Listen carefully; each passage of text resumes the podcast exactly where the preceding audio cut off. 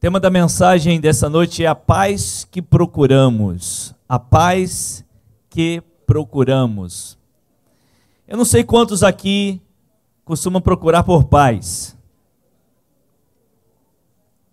Ou se já procuraram por paz. Está ouvindo, amém? Glória a Deus. Agora é hora de ouvir a palavra do Senhor, amém? João 14, 27 diz assim a palavra do Senhor. Deixo-vos a paz, a minha paz dou a vocês. Não a dou como o mundo a dá. Não se perturbe o seu coração, não e nem tenham medo. Quem está falando aqui? Jesus é que está falando. Ainda em João capítulo 16, versículo 33, diz assim: eu disse essas coisas para que em mim vocês tenham paz. Neste mundo vocês terão o quê? Aflições. Contudo, tenham o quê? Ânimo. Eu venci o mundo. Aleluia. Se nós fôssemos tentar definir agora a palavra paz, como definir paz?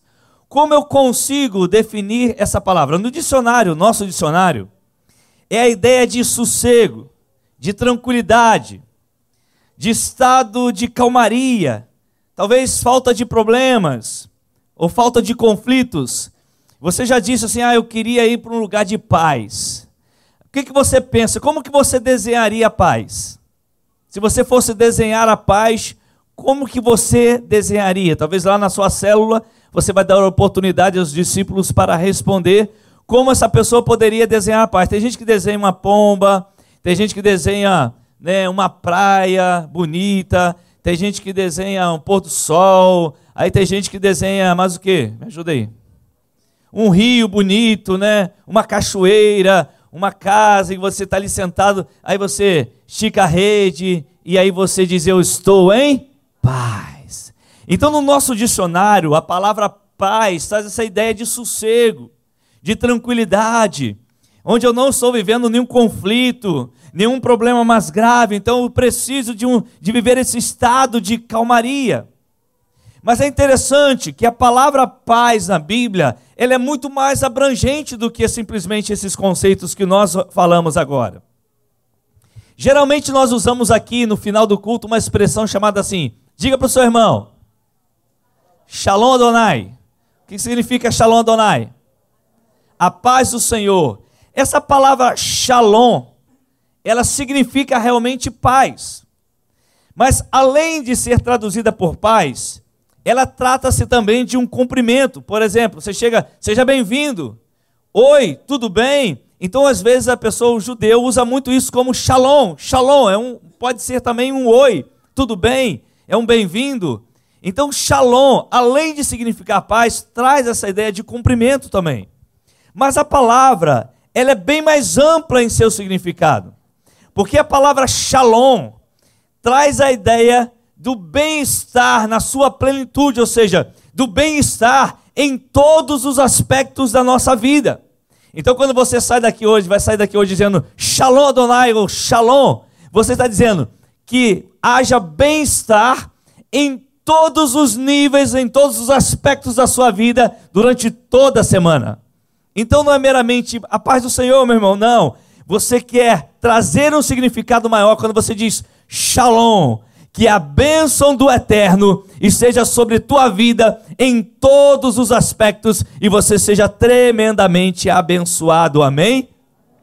Quando Jesus, ele deixa aqui, diz: "Eu deixo a minha paz", ele deixa a sua paz. A palavra no original grego, como é escrita lá no original, é eirené. E essa palavra ela é traduzida como descanso, como tranquilidade, justamente como shalom, bem-estar sobre todos os aspectos da vida e em todas as situações. Traz a ideia da totalidade de Deus em você, que vai justamente gerar esse descanso é a presença de Deus em você. Quando ele disse: Deixo-vos a minha paz, ou seja, eu quero deixar toda a totalidade do meu ser em vocês, para que em todos os aspectos da sua vida vocês tenham tranquilidade, que vocês tenham bem-estar. Podemos então pensar que paz não é um estado de espírito, meu irmão.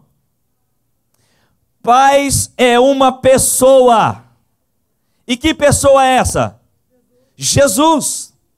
Paz não é somente um estado de espírito. Eu falei aqui anteriormente que talvez você pense em paz e você pensa, eu vou para uma casa no campo, ah, só vou vir passarinho porque eu vou estar em paz. Você vai para uma casa do campo, você vai para a praia, você pode ir para qualquer lugar, mas os problemas vão junto com você. As crises te acompanham. As lutas e aflições vão atrás de você. Elas não te deixam. Elas estão sempre ali. Quando Jesus fala, vou deixar a minha paz, ele está dizendo, deixarei com vocês a totalidade do meu ser, para que vocês possam viver bem, mesmo diante das aflições, mesmo diante das lutas. Mas a pergunta é: que paz nós procuramos? Que paz você procura, querido? Você só quer sossego ou você quer a totalidade de Deus na sua vida? Que tipo de paz você está procurando hoje? Todo mundo quer paz. Jesus, ele fala sobre isso. Nessa vida, todos nós estamos sujeitos às aflições. A vida nos impõe aflições. Estava vendo aqui os testemunhos de alguns irmãos que enfrentaram doenças muito graves. Quem nunca enfrentou uma luta na sua vida aqui? Quem nunca, diante das circunstâncias, estava tudo bem, de repente tudo desabou? Quem nunca enfrentou uma guerra na sua vida? Eu já enfrentei, enfrento algumas, você também está sujeito a isso. Aflições da vida, todos nós. Você pode ser crente ou não sendo crente, seja o que for, querido. Você está sujeito às aflições dessa vida. A Bíblia diz que o sol e a chuva caem sobre todo mundo. Todos aqui experimentam o sol que Deus dá e a chuva que Deus dá. Jesus disse em João 14, 27: Deixo a paz a vocês, a minha paz dou a vocês, não dou como o mundo a dá. Mas como o mundo então nos dá paz? Ou seja, o mundo também oferece paz, segundo a Bíblia, não é isso? Jesus disse assim: Vou deixar a paz, não como o mundo dá. Então ele está dizendo: o mundo também dá paz. Mas que tipo de paz o mundo nos oferece? Primeiro, a paz que o mundo oferece, ela é temporal. O que, que é isso? Ela é limitada pelo tempo. Limitada por tempo. Por exemplo, um exemplo: o remédio que você toma para te acalmar. Você está super nervoso, super estressado, tenso. E aí você pega um remédio toma um remédio, e aí ele relaxa seu corpo. O que é aquilo? E você sente uma certa paz, porque o remédio atingiu o seu, seu organismo, afetou seu lado neurológico, e aí você sente um sossego, uma tranquilidade, que não é uma paz que Jesus está dando, é uma paz que o remédio está te dando. É um sossego, um mero sossego, certa tranquilidade no seu corpo. Isto vai passar daqui a pouco. Daqui a pouco o efeito do remédio passa e você vai continuar em crise. Amém. Deus abençoe, queridos. Nossos vizinhos estão aqui conosco, Deus abençoe. Vamos dar um aplauso a Jesus, né? Que bênção. Nossos vizinhos amados aqui. Que bênção. Quando. Ah, fica de pé. Hoje, hoje é baiano, né? Fica de pé, Deus abençoe. Ronaldo, sua esposa. A gente conhece há tanto tempo, né? Grandes amigos nossos aí, abençoados. Quando passa o efeito, então, daquele remédio, tudo continua. Da mesma forma. E aí eu posso dizer a você: já viu gente que vai lá e cheira alguma coisa, fuma alguma coisa, para tentar trazer um certo momento de paz, porque ele está em aflição. Então ele está buscando isso e o mundo dá isso mesmo. Ele te dá algo que pode trazer um certo momento de paz à sua vida, mas tudo aquilo passa por isso que é temporal. Ou seja, o mundo te dá uma paz que é limitada pelo tempo. Mas que tipo de paz o mundo te pode dar ainda? A paz que o mundo oferece é circunstancial. Ou seja, ela é notada somente diante de situações boas, alegres e de sucesso. O exemplo que eu dei de uma viagem por um lugar tranquilo, onde você vai passear e vai descansar, e você, ah, que bom, que paz, que sossego. Aí você passa 15 dias em nome de Jesus nesse lugar. Você quer, meu irmão? Quem não quer, eu também quero. Só que 15 dias vão passar. Porque o mundo te oferece uma paz que é circunstancial. Ela está limitada àquele momento que você está vivendo. De repente, um momento de alegria. Vimos tantos bebês aqui sendo consagrados hoje, né? Sendo apresentados hoje. Na verdade, não consagrados, mas apresentados hoje. E aí vimos a alegria. E que alegria desses pais quando esse bebê nasceu. Que festa que foi. Imagina a alegria que o irmão Baiano recebeu quando o laudo chegou nas suas mãos, assim como o irmão Humberto, como o pastor Humberto, como o Bruno e tantos outros. Mas essa alegria, ela passa também. Essa paz passa. Por quê? Porque a paz que o mundo nos oferece, além de ser temporal, ela também é circunstancial. Mas a paz que o mundo oferece pode ser comprada também. Ou seja, você pode pagar por um momento que você chama de paz. É o mesmo exemplo da viagem. Você já viu, já ouviu falar sobre a terapia das compras? Quem é que gosta de comprar? Fala a verdade, irmão. Levanta a mão, pelo amor de Deus. Fica com vergonha, não. Você sabia que fazer compra no shopping é uma terapia? É fato, é verdade, não é mentira, não. Eu também não ia mentir pra você, né? Tá gravado aí, irmão. Se você for num shopping e você hoje eu vou comprar. Sabia que existe terapia para você se sente melhor. Diga-se as mulheres. Você pode chegar na loja de sapatos e escolher quantos sapatos você quiser. Ó, já pronto. A bolsa que você quiser.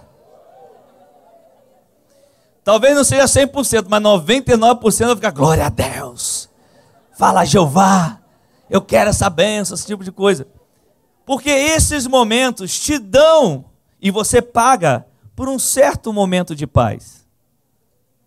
Todo mundo aqui está procurando paz principalmente diante de uma sociedade violenta que nós estamos vivendo. Vivemos uma sociedade extremamente violenta, querido, nós não temos mais paz humanamente falando. Você já sai na rua, olhando no portão, para ver se não tem um motoqueiro. As crianças hoje já chegam no portão, se elas estão brincando e ver dois elementos numa moto, elas correm. Pode ser gente boa, gente fina, trabalhadora, batalhadora, mas não quer nem saber. Já fica nervoso. É sério. E a gente brinca com isso, mas é verdade, é fato. Nós estamos numa geração tensa. Uma geração com medo, principalmente no Rio de Janeiro. Porque todo mundo aqui está procurando paz. Eu estou procurando e você está procurando paz. Mas existe essa paz. E quem é essa paz? Jesus é a nossa paz. Em Lucas capítulo 12, versículos de 13 a 21, Lucas 12, 13 a 21, num diálogo, olha só o Jesus falando: Alguém da multidão lhe disse, Mestre, diz a meu irmão que divida a herança comigo. Respondeu Jesus: Homem, quem me designou juiz ou árbitro entre vocês? Então lhes disse: Cuidado Fiquem de sobreaviso contra todo tipo de ganância. A vida de um homem não consiste na quantidade dos seus bens. Então, lhes contou esta parábola, uma história que Jesus conta. A terra de certo homem rico produziu muito. E ele pensou consigo mesmo: o que, que eu vou fazer? já sei, eu não tenho onde armazenar minha colheita. Então disse: já sei, vou derrubar os meus celeiros. Vou construir celeiros gigantescos e ali guardarei toda a minha colheita, toda a minha safra e tudo que eu tenho de bens. e diria a mim mesmo: Você é alma, você tem grande quantidade de bens armazenados para muitos anos. Descansa, fique em paz, coma, beba, alegre-se. Contudo, Deus lhe disse: insensato, tolo. esta mesma noite a sua vida será exigida. Então, quem ficará com o que você preparou? Assim acontece, disse Jesus, com quem guarda para si riquezas, mas não é rico para com Deus. Jesus, ele não ensina-nos que vivamos uma vida acomodada, descontrolada, mas Jesus, ele nos ensina sobre as fontes da nossa vida. Onde estão os tesouros da nossa vida? Jesus, ele sempre procurou tratar com o nosso coração, porque em nosso coração estava ali então os tesouros guardados da nossa alma. Eu sempre falo isso como exemplo numa propaganda de de carro que tinha, já contei isso aqui algumas vezes, eu gosto de dar esse exemplo para os tesouros da vida. Quando uma jovem era apaixonada, tinha seu namorado, ela estava chegando o dia dos namorados. E aí, ela conseguiu, ela sonhando, conseguiu entrar no coração do seu namorado. E ela queria saber, porque no coração tinha os lugares mais importantes. Então ela abriu a porta, que era importante, tinha uma coisa importante, abriu outra porta, outra coisa importante. Aí ela foi abrindo as portas do coração do seu namorado. E ela abriu a primeira, ela não a encontrou. Falei, bom, deve ser a próxima, né? Ela abriu a segunda, não a encontrou. Ela abriu a terceira, não a encontrou. Ela falou, é a última porta, já sei. Eu sou a pessoa mais importante no coração dele. Aí quando ela abre a porta, tá lá o carro dele. Lindão. Era propaganda do carro, né? E aí ela descobriu que no coração do seu namorado, na verdade, estava o carro dele e ela nunca apareceu no coração. Jesus, quando ele veio esse mundo, ele veio tratar com o nosso coração, ele queria saber o que está dentro de vocês. Ele já sabia disso. Nós estamos sujeitos às aflições do mundo. Porém, quando somos governados por Jesus, nós vamos viver em paz. Nós sentimos tristeza. Você já ficou com raiva alguma vez? Quem aqui nunca ficou com raiva? Você já sentiu a perda de alguém? Você já sentiu angústia? Você já sentiu ser perseguido por alguém? Você já ficou abatido? Olha só o que diz 2 Coríntios capítulo 4, de 7 a 10. Mas temos esse tesouro em vasos de barro, para mostrar que o poder que a tudo excede provém de Deus e não de nós. Aí Paulo vai escrever: olha só, de todos os lados somos pressionados, mas não desanimados. Ficamos perplexos, meu Deus, como é que vai ser isso? Mas não desesperados. Somos perseguidos, mas não abandonados. Abatidos, mas não destruídos trazendo sempre em nosso corpo o morrer de quem? De Jesus, para que a vida de Jesus também seja revelada em nosso corpo. A paz que Jesus dá, ela não é temporal, ela não é circunstancial e sequer pode ser comprada, porque a paz que Jesus dá é Ele mesmo. Ele é a nossa paz paz. Isaías 53, 5 diz que Jesus nos dá paz mediante o seu sacrifício na cruz. Isaías 53, 5 diz assim: Mas ele, Jesus, foi traspassado por causa das nossas transgressões, foi esmagado por causa de nossas iniquidades. O castigo que nos traz a paz estava sobre ele. O castigo que nos traz o quê? A paz estava sobre quem? Sobre Jesus. Isso, e pelas suas feridas fomos curados. Aleluia. Então, para encerrar, como a paz de Jesus, ela é manifesta em nós. Como essa paz de Jesus, ela se manifesta em nós. Olha para cá, um minutinho. Primeiro, pela fé. Romanos capítulo 15, versículo 13 diz assim: que o Deus da esperança, olha só o texto, se puder colocar aí Romanos capítulo 15, versículo 13. Que o Deus da esperança os encha de toda alegria e paz. Por sua o quê? Confiança nele. Eu já contei aqui a diferença entre crer e confiar. Quantos já sabem a diferença entre crer e confiar? Levanta a mão. Bom, já que você não sabe, eu vou te contar. Conta-se que numa certa cidade haveria um show de um. Como que fala o nome? Não é malabarista, não. Equilibrista. Um grande show de um grande equilibrista. Então, chegou naquela cidade, fizeram o anúncio estava lá o dia do show. Colocaram uma corda de um prédio ao outro. E aí havia um animador daquela festa, daquele show. E aí o animador daquela, daquele show dizia assim: Quantos aqui acreditam que esse homem é capaz de atravessar de um lado para o outro nessa corda, sem nenhuma proteção? Aí todo mundo ficou quieto, porque ninguém tinha visto ainda. Aí o homem foi, atravessou. E voltou. E todo mundo. Ah, uma festa. Aí o, o rapaz do show falou assim: Quantos aqui acreditam que ele é capaz de atravessar de um lado para o outro com uma cadeira nas costas? Aí todo mundo, ah, nós acreditamos. E ele pegou a cadeira, colocou nas costas e foi. E voltou com a cadeira nas costas. Quantos aqui acreditam que ele é capaz de atravessar com uma bicicleta nas costas? Todo mundo, ah, nós acreditamos. Show de bola. E ele pegou a bicicleta, colocou nas costas e foi. E atravessou e voltou. E todo mundo vibrava, todo mundo vibrava. Quantos aqui acreditam que ele é capaz de carregar uma mesa nas costas, pesada, de um lado para o outro? Todo mundo, nós acreditamos. E o homem pegou aquela mesa, colocou nas costas e foi e atravessou de um lado e voltou. Aí todo mundo, meu irmão, estava pulando, saltando. E aí todo mundo estava ali saltando. De repente o homem perguntou assim: Quantos aqui acreditam que ele é capaz de atravessar com uma pessoa nas costas de um lado para o outro? Aí todo mundo, ah, eu acredito, nós acreditamos, beleza. Quem será o primeiro? Quem vai ser o primeiro? E aí houve um silêncio. Silêncio.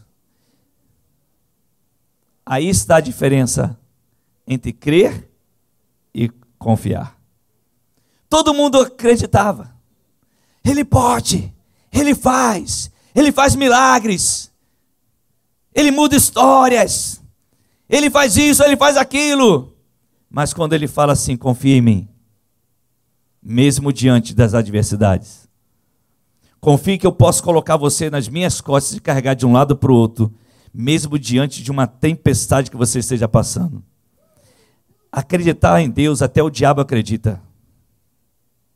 Então não basta você dizer que crê em Deus. Você precisa aprender a confiar em Deus.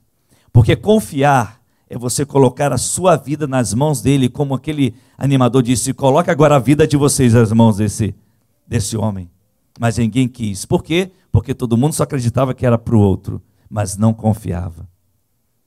Como que a paz de Jesus é manifesta em nós? Pela plena confiança no Senhor. Quando você coloca a sua vida nas mãos dele, aí a paz dele começa a se manifestar dentro de você.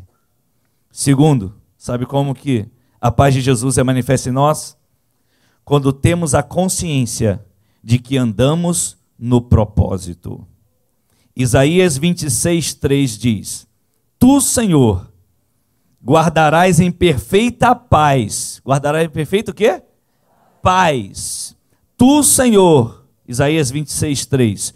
Tu, Senhor, guardarás em perfeita paz aquele cujo propósito está o quê? Firme. Por quê? Porque em ti confia. A fé é algo racional, querido. Você precisa dizer: Eu confio no Senhor. Mas por que você confia? Porque a palavra dele diz que eu posso confiar, que ele vai me carregar no colo. Eu confio no propósito dele para minha vida. Muita gente chegou aqui sem nenhum propósito na vida definido, claro. Se eu fosse perguntar a você qual a tua missão nessa terra, porque a vida pode acabar daqui a pouco. Lembra daquele homem? Colheu tanta coisa, colheu, vou viver, vou viver e vou descansar. Não, filhão, essa noite você vai morrer. Foi isso que Jesus estava falando. Essa noite você morre. E agora? Fica para quem o que você construiu? Para ninguém. Porque você não construiu nada. Você não teve um propósito. Você perdeu o propósito, mas a palavra de Deus está dizendo que Deus nos guarda em perfeita paz quando o propósito está firme. Quando eu sei, mesmo diante das adversidades, eu sei que o meu redentor vive. E é isso que me dá paz. Pode ter uma tempestade, pode bater o desemprego, pode bater isso. Você vai sentir dor, você vai sentir tristeza, você vai sentir angústia. Tudo isso, diz Paulo, nós estamos sujeitos. Mas essa paz que Jesus dá, ela é capaz de suprir isso em nós. E ninguém pode roubar de nós. Sabe o que mais? Como a paz de Jesus é manifesta em nós? Quando nos sujeitamos ao Espírito Santo quando nos sujeitamos ao Espírito Santo. O Espírito Santo é o próprio Deus. Romanos capítulo 8, versículo 6. A mentalidade da carne é morte. Romanos 8, 6. A mentalidade da carne é morte, mas a mentalidade do Espírito, que está aqui em letra maiúscula, é o Espírito Santo, a mentalidade do Espírito é vida e paz.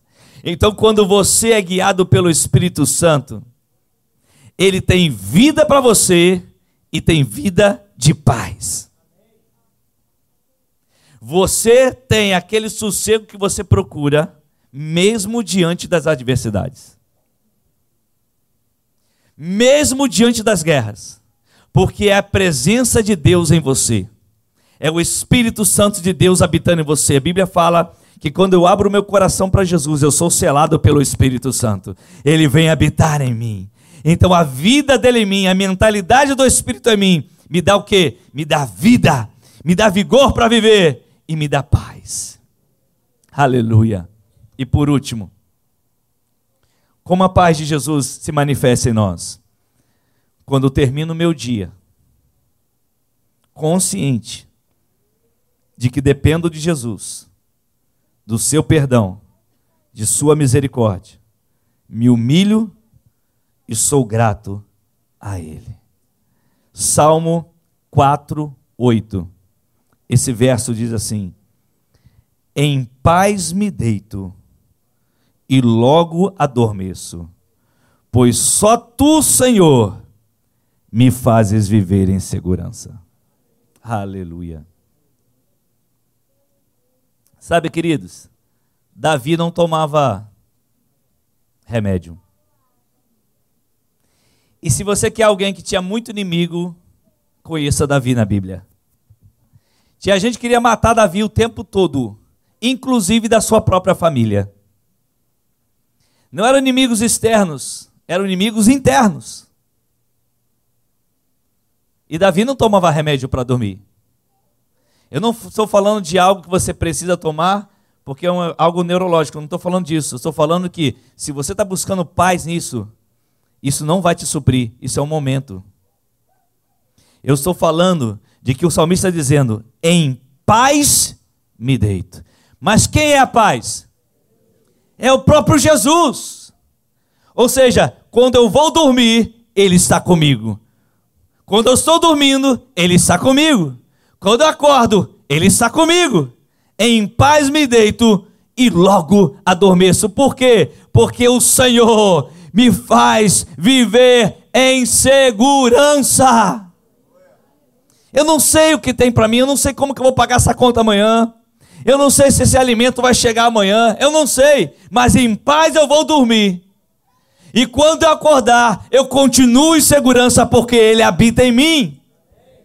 A pergunta é: que paz você deseja? O que você buscou até hoje o que você buscou até hoje que te deu paz? Tudo isso que você buscou até hoje te deu paz? Pense agora. Tudo isso que você buscou até hoje, tudo que você fez, seja religião, seja o que for, querido, te deu paz? Ou aquilo que te deu paz passou em uma hora, passou em oito horas, passou em três horas, se passou, não é a paz que Jesus quer te dar. é a paz que o mundo pode te dar. Mas a paz que Jesus quer te dar hoje, independente das crises internas ou externas, independente do mundo estar num caos, independente da dor, você tem essa paz na pessoa de Jesus. Eu fico pensando, só sabe quem passa, meu irmão, a luta. Passou um berro, quando você chegou lá no médico, o médico disse assim: é isso aqui, ó. Eu nunca vi o pastor Humberto reclamar do câncer. Nunca. Alguém aqui já viu? Se alguém me viu, me fale. Porque eu nunca vi chegar aqui sem um sorriso. Nunca vi.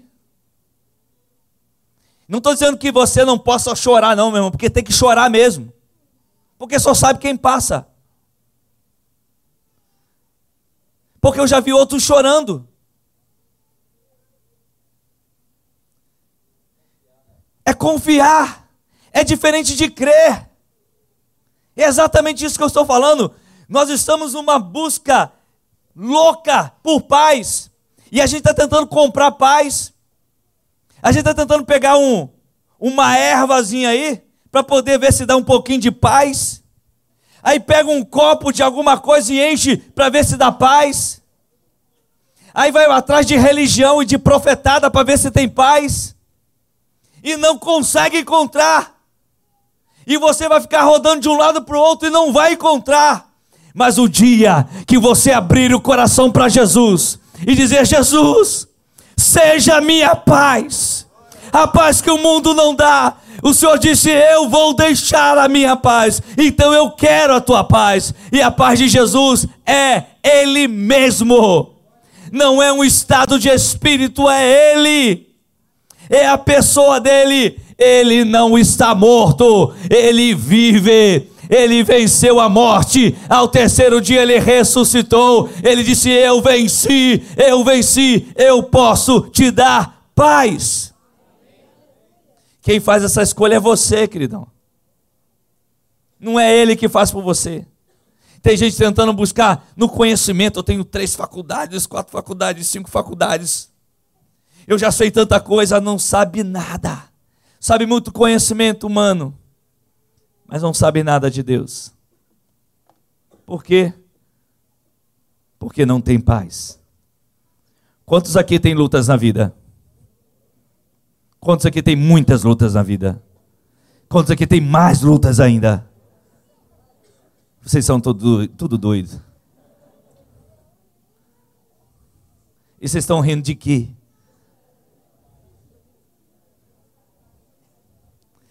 Culto de igreja não é momento de paz. Também é, porque é bom estar aqui. Mas é porque aqui se revela a paz. A paz de Jesus. A gente vai sair daqui hoje, a gente vai enfrentar amanhã um mundo de novo, querido. E vem luta aí. A gente não sabe nem o que vai encontrar daqui a pouco. Vem luta aí. Ué, pastor, que isso já está profetizando fazer o quê? No mundo tereis o quê? Aflições. Mas de o quê? Bom ânimo, por quê? Eu venci o mundo, quem falou? Então por que você está renunciando a Ele? Se é Ele que pode fazer isso por você. Eu não estou te chamando hoje aqui para vir para uma igreja, porque de igreja o mundo já está cheio. Eu estou te chamando para conhecer a verdadeira paz, chamada Jesus Cristo de Nazaré. Ele disse: Eu vou deixar a paz a vocês. E a paz que eu vou dar, o mundo não pode dar. O mundo pode te dar outro tipo, temporal, circunstancial, pode até comprar um momento de paz, mas eu vou te dar uma paz que quando não tiver nada dentro da sua casa, mesmo que não tenha, Fernando, eu vou estar lá com você e vou te dar paz, vou te dar segurança, vou te dar carinho, vou te dar amor, vou te dar afeto. Que paz você está procurando? Você já encontrou? Hoje eu quero te apresentar uma paz, que é uma pessoa e não um estado de espírito. Porque o preço já foi pago na cruz do Calvário. Você não tem que pagar nada por isso. Você não tem que derramar nada por isso. Você não tem que fazer nenhum ato por isso. Você só tem que confiar. Confiar em Jesus como Senhor e Salvador de sua vida e entender que Ele te dá